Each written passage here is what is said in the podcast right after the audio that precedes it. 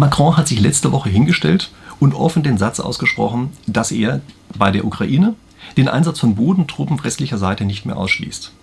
Und das ist natürlich eine ziemliche Bombe, was er dort gesagt hat. Also, das wird von vielen interpretiert als das jetzt ein Einstieg in den Dritten Weltkrieg und weiß ich was. So weit würde ich vielleicht nicht gehen. Aber es ist schon eine verbale Provokation, die hier stattgefunden hat.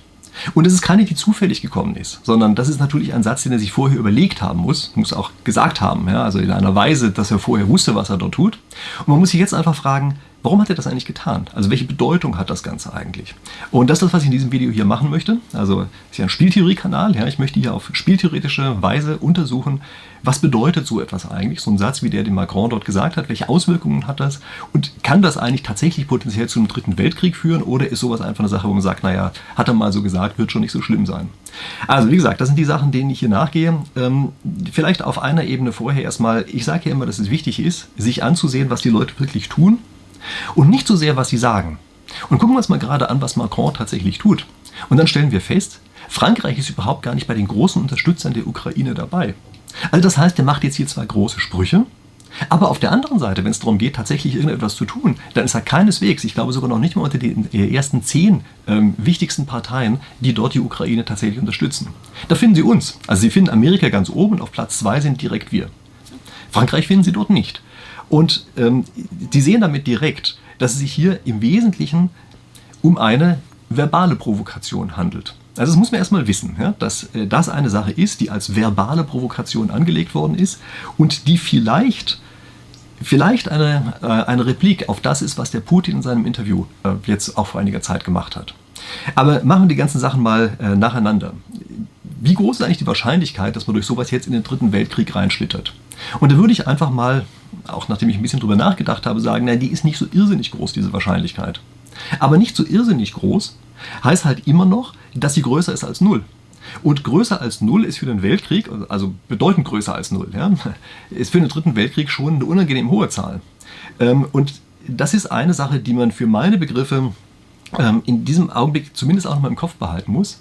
Nämlich, dass ein Krieg beginnt, also größer wird, beginnt, begonnen hat er ja schon, ja, aber dass er plötzlich wesentlich größer wird, auf eine andere Weise eskaliert, äh, das ist schon eine Sache, äh, die man im, ja, als Möglichkeit im Hinterkopf behalten muss. Und ich muss ja dazu noch eine andere Sache sagen, nämlich so etwas entsteht zu einem gewissen Grad aus Zufall heraus. Ich sage Ihnen gleich noch ein bisschen mehr zu diesem Zufall. Also er hat ja in der Spieltheorie eine ganz konkrete Bedeutung, dieser Zufall. Ich möchte aber kurz auf eine andere Sache kommen, nämlich auf eine andere Sichtweise, wieso Krisen eigentlich überhaupt entstehen. Und Krisen, dazu gehören natürlich auch Kriege oder die Eskalation von Kriegen, ja, die entstehen normalerweise nicht von einer Seite her, mit der man rechnet, sondern die entstehen durch etwas, womit man nicht rechnet. Denn immer dann, wenn man damit rechnet, dann kann man entsprechende Gegenmaßnahmen einleiten. Aber wenn man nicht damit rechnet, dann wird man eben überrascht. Das ist genauso wie ein Straßenunfall. Ja, natürlich können Sie einen Straßenunfall, Verkehrsunfall, können Sie immer dann vermeiden, wenn Sie alles kommen sehen. Aber wenn Sie es nicht kommen sehen, dann eben kommt auf die Art und Weise plötzlich ein Unfall. Und ähm, das ist einfach ein Thema, was ich mal in einem Buch aufgegriffen habe. Ich weiß, die regelmäßigen Zuschauer meines Kanals kennen das natürlich schon alle. Ja?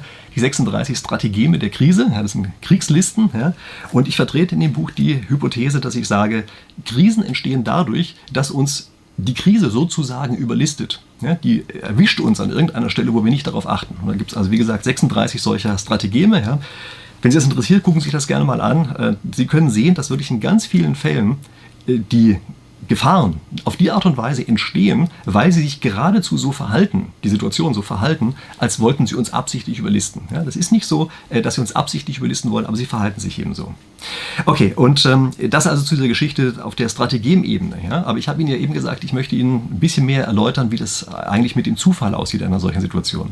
Und dazu möchte ich Ihnen ein Spiel zeigen, was den wunderschönen Namen hat, War of Attrition. Ja? Also Zermürbungskrieg auf Deutsch. Ja, Sie werden sagen, wenn Sie schon den Namen hören, und das kommt mir gerade bekannt vor, ja, denn wir haben jetzt einen Krieg, der schon relativ lange andauert und es sieht ziemlich so aus, als würden sich die, die beiden Seiten zermürben wollen. Ja. Und ich möchte Ihnen die Mechanik hinter diesem Zermürbungskrieg einfach mal zeigen.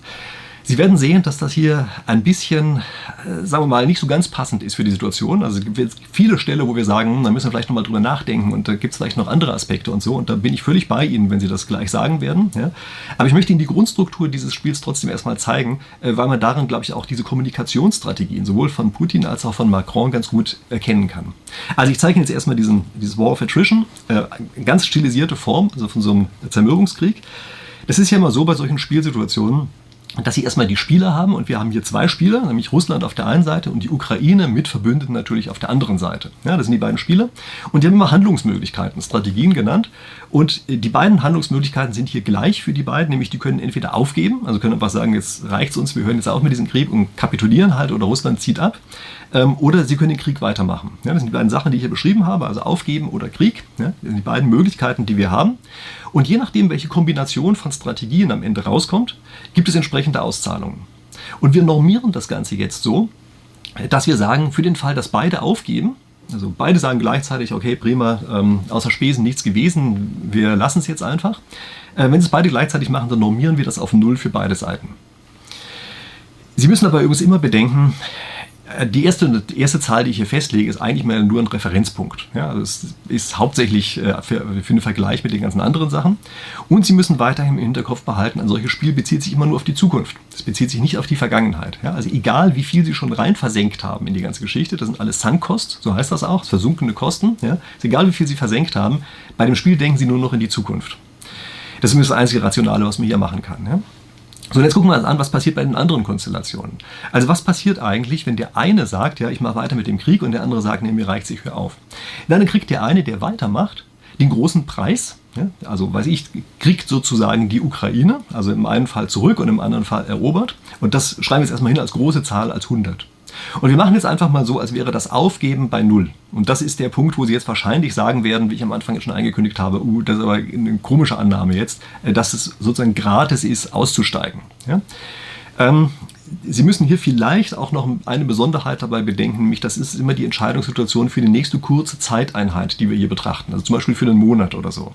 Und da wird es vielleicht schon plausibler, dass wir sagen, das ist eben eine Nullauszahlung, die wir dort haben, wenn wir jetzt nur den nächsten Monat betrachten äh, und, nicht die, ähm, äh, ja, und nicht sozusagen eine längere Zeiteinheit auf einmal mit in den Topf reinwerfen. Aber ich weiß, das ist der Punkt, wozu ich vielleicht nochmal später ein anderes Video machen muss, weil man merkt, da wird es natürlich schon komplizierter. Aber wir vergessen einfach mal diese Komplikation und sagen einfach mal, es wäre gratis auszusteigen. Und wir sagen auch weiterhin, es wäre gratis auszusteigen für Russland. So, das heißt, dass die also oben rechts, ja, dass sie dann die Auszahlung von 0 kriegen und die Ukraine kriegt halt den großen Preis von 100. Das ist das, was man insgesamt haben kann. Und dann gibt es noch die weitere Konstellation, beide machen mit dem Krieg äh, entsprechend weiter. Und wenn beide weitermachen, dann gibt es relativ kleine Kosten, von minus 1 in diesem Fall. Und das sind die Kosten, die Sie brauchen, um den nächsten Monat fortzusetzen. Ja? Also das ist ja der Punkt, den ich mir gesagt habe. Ja? Ähm, diesen Monat fortzusetzen ist ein relativ kleiner Kostenblock, wenn man es vergleicht mit dem, was man potenziell bekommen kann. Und Sie merken schon, wo die Komplikation hier drin liegt. Ja, man hat jetzt immer das Gefühl, oh, das ist ja wenig, ja, was ich nur aufwenden muss, um sozusagen diese Option zu haben, dass ich noch den großen Preis bekommen kann. Gucken wir uns jetzt mal ganz kurz die spieltheoretischen Lösungen an. Also es gibt äh, Lösungen, wie das immer heißt, in der Spieltheorie sind Gleichgewichte, also Zustände, bei denen man sagen kann, ja, kann man als rational, wechselweise rationales Verhalten ansehen. Das ist das Nash-Gleichgewicht. Und es gibt hier zwei Nash-Gleichgewichte. Nämlich das eine Nash-Gleichgewicht ist, der eine gibt auf und der andere macht weiter oder der andere gibt auf und der eine macht weiter. Ja? Also das sind die beiden Sachen, das ist links unten und rechts oben. Und im einen Fall kriegt eben Russland den großen Preis, im anderen Fall kriegt die Ukraine den großen Preis. Das sind zwei reine Nash-Gleichgewichte. Und diese Nash-Gleichgewichte sind eigentlich sehr schöne Nash-Gleichgewichte, also die sind strikt und weiß ich, alles, was man sich darunter vorstellen kann, was gut ist, aber die hat, hat einen Nachteil, dieser Gleichgewichte, nämlich sie sind asymmetrisch. Also der eine kriegt ganz viel und der andere geht leer aus. Und das ist eine Situation, mit der können wir nicht so besonders gut umgehen. Zumal in dieser Situation eigentlich so eine gewisse Symmetrie besteht. Und es gibt da ein weiteres Gleichgewicht. Und dieses weitere Gleichgewicht ist eines in der Mitte. In der Mitte heißt in dem Fall, es wird zufällig gemischt. Und damit haben wir jetzt genau diesen Zufall reingebracht. Ja, also ist der, der Rationalvorschlag, der hier genannt wird, dass man also zufällig mal das eine, mal das andere macht. Warum ist das so? Na, das ist deshalb so, weil wir eben bei dem einen Fall wenn wir immer nur das eine machen, ähm, dann sind wir sozusagen die Dummen, wenn wir immer aussteigen. Und im anderen Fall ähm, ist es so, äh, dass wenn wir äh, immer weitermachen, der andere das auch macht, dann haben wir eben plötzlich unendlich lange, äh, dass das Ganze weitergeht. Und jetzt sehen Sie auch schon, was, was es hiermit auf sich hat. Also mal angenommen, die sind beide also verbohrt darauf, dass sie sagen, also wir machen auf jeden Fall weiter mit diesem Krieg und zahlen jedes, jeden einzelnen Monat diese minus 1. Sie merken schon, wenn man sich darauf festgelegt hat, ähm, dann ist das eine Geschichte, dass es eben tatsächlich in alle Ewigkeit weitergehen würde und die ganze Zeit diese minus 1 gezahlt wird und vor allen Dingen auch wirklich unendlich lange. Also das heißt, wir haben eine unendlich große negative Auszahlung. Warum unendlich lange? Naja, wie ich Ihnen vorhin gesagt habe, das Spiel geht ja immer nur nach vorne. Das geht ja nie nach hinten. Das heißt also, guckt nicht nach hinten, es guckt nie nach, wie viel haben wir denn schon an Kosten versenkt, sondern es geht immer nur nach vorne und fragt danach, was ist für die nächste Runde das rationale Verhalten. Und weil das so ist, zieht es einen immer weiter rein in dieses Spiel. Und die Rationallösung dafür ist eben die, dass man sagt, man hört eben zufällig irgendwann auf. Ja? Zufällig mit immer geringerer Wahrscheinlichkeit, je schlechter dieses Missverhältnis ist zwischen den kurzfristigen Kosten und dem langfristigen Gewinn, den man dann am Ende haben kann. Ja? Also je, je, mehr man dort kriegen kann, mit desto größerer Wahrscheinlichkeit äh, bleibt man eben auch in diesem Spiel drin. Und äh, Sie sehen jetzt dieses Zufall, äh, zufällige Verhalten, das ist zum einen natürlich eins, wo wir sagen, ja, das ist tatsächlich wie ein Münzwurf. Also hier kann es natürlich keine Münze sein. Sie müssen eine Urne nehmen, wo ganz viele Kriegsmurmeln drin sind und eine Friedensmurmel oder irgend sowas. Ja? Aber ähm, jedenfalls, das ist ähm, in der Spieltheorie modelliert als ein echter Zufallsmechanismus. Aber in der echten Welt zieht da natürlich keiner Murmeln oder so etwas, sondern da gibt es viele Zufälligkeiten. Ja? Also, weiß ich, ein Wahlergebnis in den USA ändert das plötzlich ja? oder, weiß ich, Putin kriegt einen Herzinfarkt oder lauter solche Sachen, kann ja auch alles passieren. Das heißt also, das sind eher solche Zufälligkeiten, die dort reinkommen und die Seiten steuern zum gewissen Grad, wie wahrscheinlich es ist, dass das eine oder das andere passiert. Ja? Das ist die Rationallösung, äh, die wir hier drin haben in der Situation. Und wir müssen uns jetzt fragen, in einer solchen Situation, wie kommt da eigentlich einer auf den Gedanken, plötzlich so zu kommunizieren, wie Macron das gemacht hat? Und die Antwort darauf ist relativ leicht. Wenn man selber derjenige ist, der sich festgelegt hat darauf, dass er auf jeden Fall weitermachen wird, komme was da wolle, also man kann mechanisch gar nicht mehr was anderes tun, als nur weiterzumachen, dann ist man derjenige, äh, der hier eben beharrt auf Krieg, und weil man auf Krieg beharrt, muss der andere aussteigen. Man zwingt damit den anderen auszusteigen. Ja, weil dann dieses Argument, was wir eben hatten mit dem gemischten Gleichgewicht, mit dem zufälligen Aussteigen nicht mehr stimmt.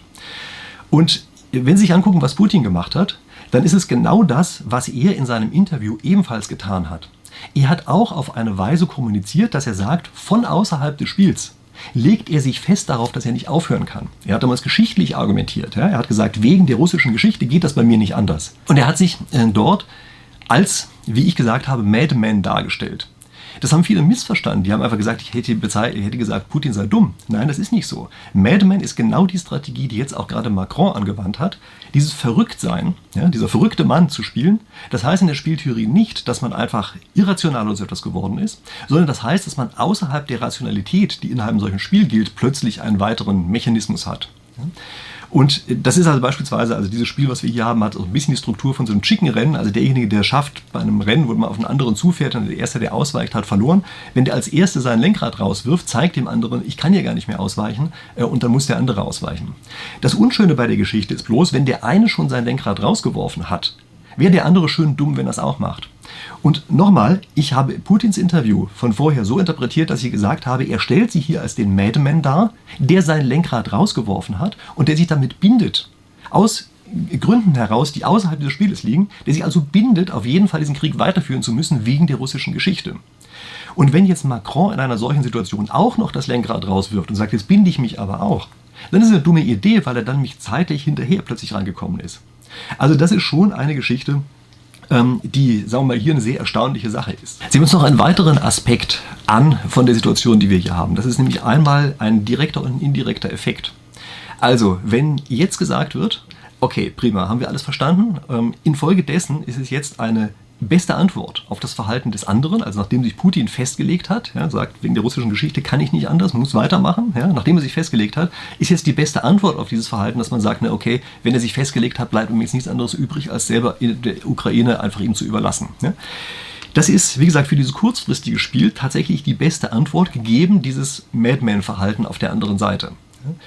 Ähm, es führt aber natürlich gleichzeitig dazu, dass man einen langfristigen Nachteil hat. Denn man sagt jetzt, wir laden ihn ja jetzt geradezu ein, dass er für die Zukunft plötzlich ähm, weitermacht und sagt, nö, das ist ja prima, ich muss mich ja dann nur festlegen darauf und schon hören die anderen auf. Und das heißt, man hat also einen indirekten Nachteil dieser Strategie.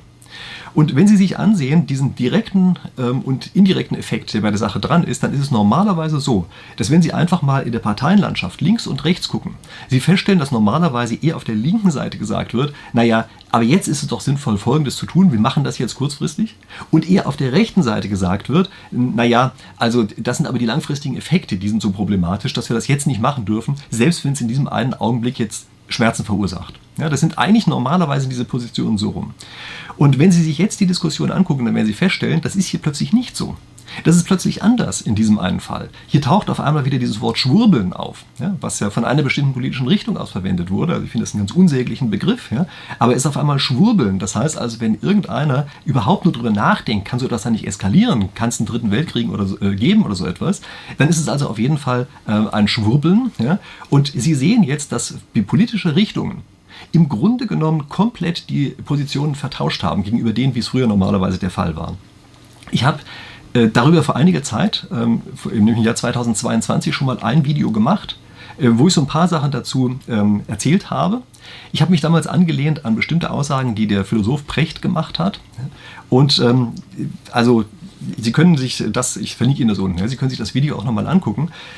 Ich habe damals auch so eine, ähm, so eine Art Spielchen oder Umfrage unter meinen Zuschauern gemacht, haben auch sehr viele Leute damals mitgemacht und habe versucht herauszufinden, wie kommt sowas eigentlich? Also wie kann es passieren, dass hier auf einmal plötzlich die Seiten vertauscht werden und dass auch eine merkwürdige Präferenzumkehr auftaucht? Ja, also das war damals die Corona-Zeit, ja, war gerade am Ende davon. Ja, und ähm, da war es eine ganz merkwürdige Sache, dass teilweise dieselben Leute, die bei Corona gesagt haben, oh je, wir müssen jedes Menschenleben retten, auf einmal beim Ukraine-Krieg das Gegenteil gesagt haben, gesagt haben, nee, nee, wir müssen jetzt die Menschenleben auch kurzfristig opfern, dafür, dass es uns langfristig besser geht. Also dass wir das Freiheit erhalten wird. Ja, das heißt, diese Positionen zwischen Freiheit und Menschenleben sind dort auf einmal komplett vertauscht geworden. Und also, äh, wie gesagt, ich habe ähm, den Text dazu geschrieben, den hatte ich damals schon angekündigt. Ja. Ähm, den können Sie sich frei angucken. Ähm, jetzt, also ich habe ihn jetzt nochmal hochgeladen, so dass Sie sie komplett sehen können. Vielleicht ähm, interessiert sich ja auch, weil Sie damals bei der Studie mitgemacht haben. Ich glaube, es sind auch wirklich ein paar ganz interessante Gedanken drin in der Sache, die vielleicht so ein bisschen erhellen, wie es auf einmal zu so einer merkwürdigen Präferenzumkehr kommen kann zwischen den beiden Sachen. Ja? Also wie gesagt, ich möchte da gar nicht zu viel vorgreifen. Ähm, wenn Sie es lesen wollen, lesen Sie es einfach durch, ist für meine Begriffe eine interessante Sache. Jetzt fragen Sie vielleicht, was ist denn eigentlich die Lösung? Also was können wir eigentlich machen in einer Situation, was vielleicht besser ist als diese Kommunikationsstrategie, die der Macron dort gewählt hat? Und äh, meine, mein Vorschlag dazu ist in solchen Situationen eigentlich immer der gleiche. Wir brauchen eine gezielte Deeskalation. Ja, also Macron hat ja hier eine verbale Eskalation gewählt, wahrscheinlich aus diesen Selbstbindungsgründen heraus, aber für meine Begriffe mit falschen strategischen Überlegungen, weil er sich eben nicht klar gemacht hat, dass er als derjenige, der als Zweiter zieht, das natürlich nicht nochmal machen kann. Putin hat sich da ja schon festgelegt. Putin hat aber im Grunde genommen in den letzten Sätzen seines Interviews ein Wort gesagt, was ich für sehr bezeichnend halte, nämlich Reziprozität. Wechselweisigkeit, Wechselweisigkeit, ja, ich weiß nicht, ob man das im Deutschen so sagen kann, ja, wissen schon, was ich meine. Ähm, und die Idee dahinter ist, dass man sich wechselweise immer kleine Schritte entgegenkommt. Und äh, das ist für meine Begriffe das wesentlich schlauere Vorgehen in einem solchen Fall, als jetzt mit Eskalationsstrategien, sei es auch nur verbalen, zu arbeiten. Äh, man muss jetzt dafür sorgen, dass man Schritt für Schritt runterkommt von dieser Eskalation, die bereits stattgefunden hat, und dass man auch dafür sorgt, dass die Ausstiegsmöglichkeit aus einer solchen Situation, wie wir, jetzt gerade, wie wir sie jetzt gerade haben in diesem Krieg, äh, dass die eben erleichtert wird. Also da muss man schrittweise hinkommen. Es hat in der Vergangenheit auch schon ähnliche Punkte gegeben. Ja? Vielleicht erinnern Sie sich noch, es gab immer eine Kuba-Krise. Ja? Es war schon sehr lange her, aber äh, das ist auch eine Sache gewesen, wo einige äh, auf der USA-Seite die ganze Zeit versucht haben, im Grunde genommen durch Eskalation aufzutreten und die Situation aber völlig falsch eingeschätzt haben. Also dir war damals nicht klar, dass die Atomraketen, die russischen Atomraketen schon längst vor ihrer Haustür stationiert waren. Ja? Also wenn die das tatsächlich durchgezogen hätten, was sie damals vorhatten, diese Hardliner-Strategie, wäre vielleicht damals, äh, und zwar ernsthaft, ein Atomkrieg plötzlich ausgebrochen. Ja? Das heißt also, man muss in einer solchen Situation versuchen, Schritt für Schritt runterzukommen aus der Sache. Und das haben die bei der Kuba-Krise ja angeblich auch so gemacht. Als Außenseiter weiß man das immer nicht so genau. Aber da wurde ja zugesagt, dass bestimmte Zugeständnisse gemacht werden, die natürlich nicht damit in Verbindung gebracht werden müssen, äh, müssten oder dürfen, ähm, weil man ja immer gesichtswahrend auch handeln muss. Und das ist die Art und Weise, wie man eben aus einer solchen Situation rauskommt. Wir müssen wissen, dass die Situation, in der wir jetzt gerade drin sind, dass das keine ist, bei der es noch richtig gute Ausgänge gibt. Also die ähm, Parteien, also für meine Begriffe hat Putin durch seinen strategischen Fehler, den er anfangs gemacht hat, äh, hatte er letztlich eine Situation erzeugt, die für beide Seiten jetzt eine schlechte Ausgangsposition ist. Aber man muss eben auch bei einer schlechten Ausgangsposition und schlechten Möglichkeiten, die sich in der Zukunft nur noch ergeben können, muss man trotzdem versuchen, dort irgendwie wieder rauszukommen. Und äh, man muss dabei, glaube ich, auch sehen, dass natürlich beide, also ich möchte jetzt Macron mal nicht überbewerten ja, äh, gegenüber Putin, aber trotzdem ist er natürlich auch einer, der gewisse innenpolitische Schwierigkeiten hat und äh, Putin hatte die auch. Und damit ist natürlich immer so eine externe Eskalation auch immer eine ganz gute Sache davon abzulenken. Also die haben ein gewisses Eigeninteresse daran, sowas noch am Köcheln zu halten. Auf der anderen Seite wollen aber beide, glaube ich, keine Eskalation mehr. Also das ist jetzt, glaube ich, schon eine Sache, bei der man sagen muss, das, das würde jetzt zu weit gehen. Das heißt also, die würden schon gerne rauskommen aus der ganzen Sache. Und äh, daher ist also immer die, die Vorgehensweise, die ich hier vorschlagen würde, man muss in kleinen Schritten versuchen zu deeskalieren, teilweise winzigen Schritten, vielleicht welche, die Externe gar nicht so richtig bemerken, aber trotzdem kleine Schritte in die richtige Richtung der Deeskalation und muss eben einfach akzeptieren, dass wir im Augenblick in einer Situation sind, in der es keinen guten Spielausgang mehr gibt, also einen, den wir als angenehm empfinden. Ja, das müssen wir einfach verstehen. Die einzigen möglichen Spielausgänge sind alle welche, die wir wahrscheinlich nicht gut finden und übrigens Putin selber wahrscheinlich auch nicht so sehr gut findet. Aber äh, das ist ja nochmal eine andere Sache. Okay, wie auch immer. Ähm, ich bin gespannt, was Sie mir jetzt in die Kommentare reinschreiben. Ja? Äh, versuchen Sie bitte auf der Ebene mit zu argumentieren, auf der ich hier argumentiert habe. Ja? Also man muss mal so ein bisschen aufpassen bei diesen spieltheoretischen Sachen. Das ist ja eine Abstraktion. Ja? Und wenn man zu nah an irgendwelchen anderen Situationen dran bleibt, äh, dann verliert man eigentlich die Argumentation auf dieser Abstraktionsebene. Ja? Also, aber in dem Sinne, gerne schreiben Sie das in die Kommentare rein. Sind immer super spannende Sachen drin. Ähm, denken Sie bitte dran, äh, dass es dieses andere Video gibt, wo ich das auch schon mal analysiert habe, auch mit dieser seltsamen Präferenzumkehr, das links zu rechts oder rechts zu links, ganz seltsame Sache. Ja? Und dass es eben dieses Papier gibt, was ich dazu geschrieben habe, wo Sie mal nachlesen können, wie auch die Ergebnisse äh, von dieser Befragung ausgefallen sind, die ich damals gemacht habe. Und da haben viele tausend Leute übrigens mitgemacht. Ja? Also eine ganze Reihe, wirklich große Anzahl von Leuten haben da mitgemacht. Also vielleicht waren Sie auch dabei, können sich das ansehen, finden das ganz interessant, was dabei rausgekommen ist. Okay, in dem Sinne. Ich freue mich, dass Sie bis hier durchgehalten haben. Ich freue mich auf Ihre Kommentare, die Sie noch schreiben werden. Und ansonsten abonniert haben Sie meinen Kanal bestimmt schon alle. Und dann sehen wir uns wieder in der nächsten Woche. Bis dahin.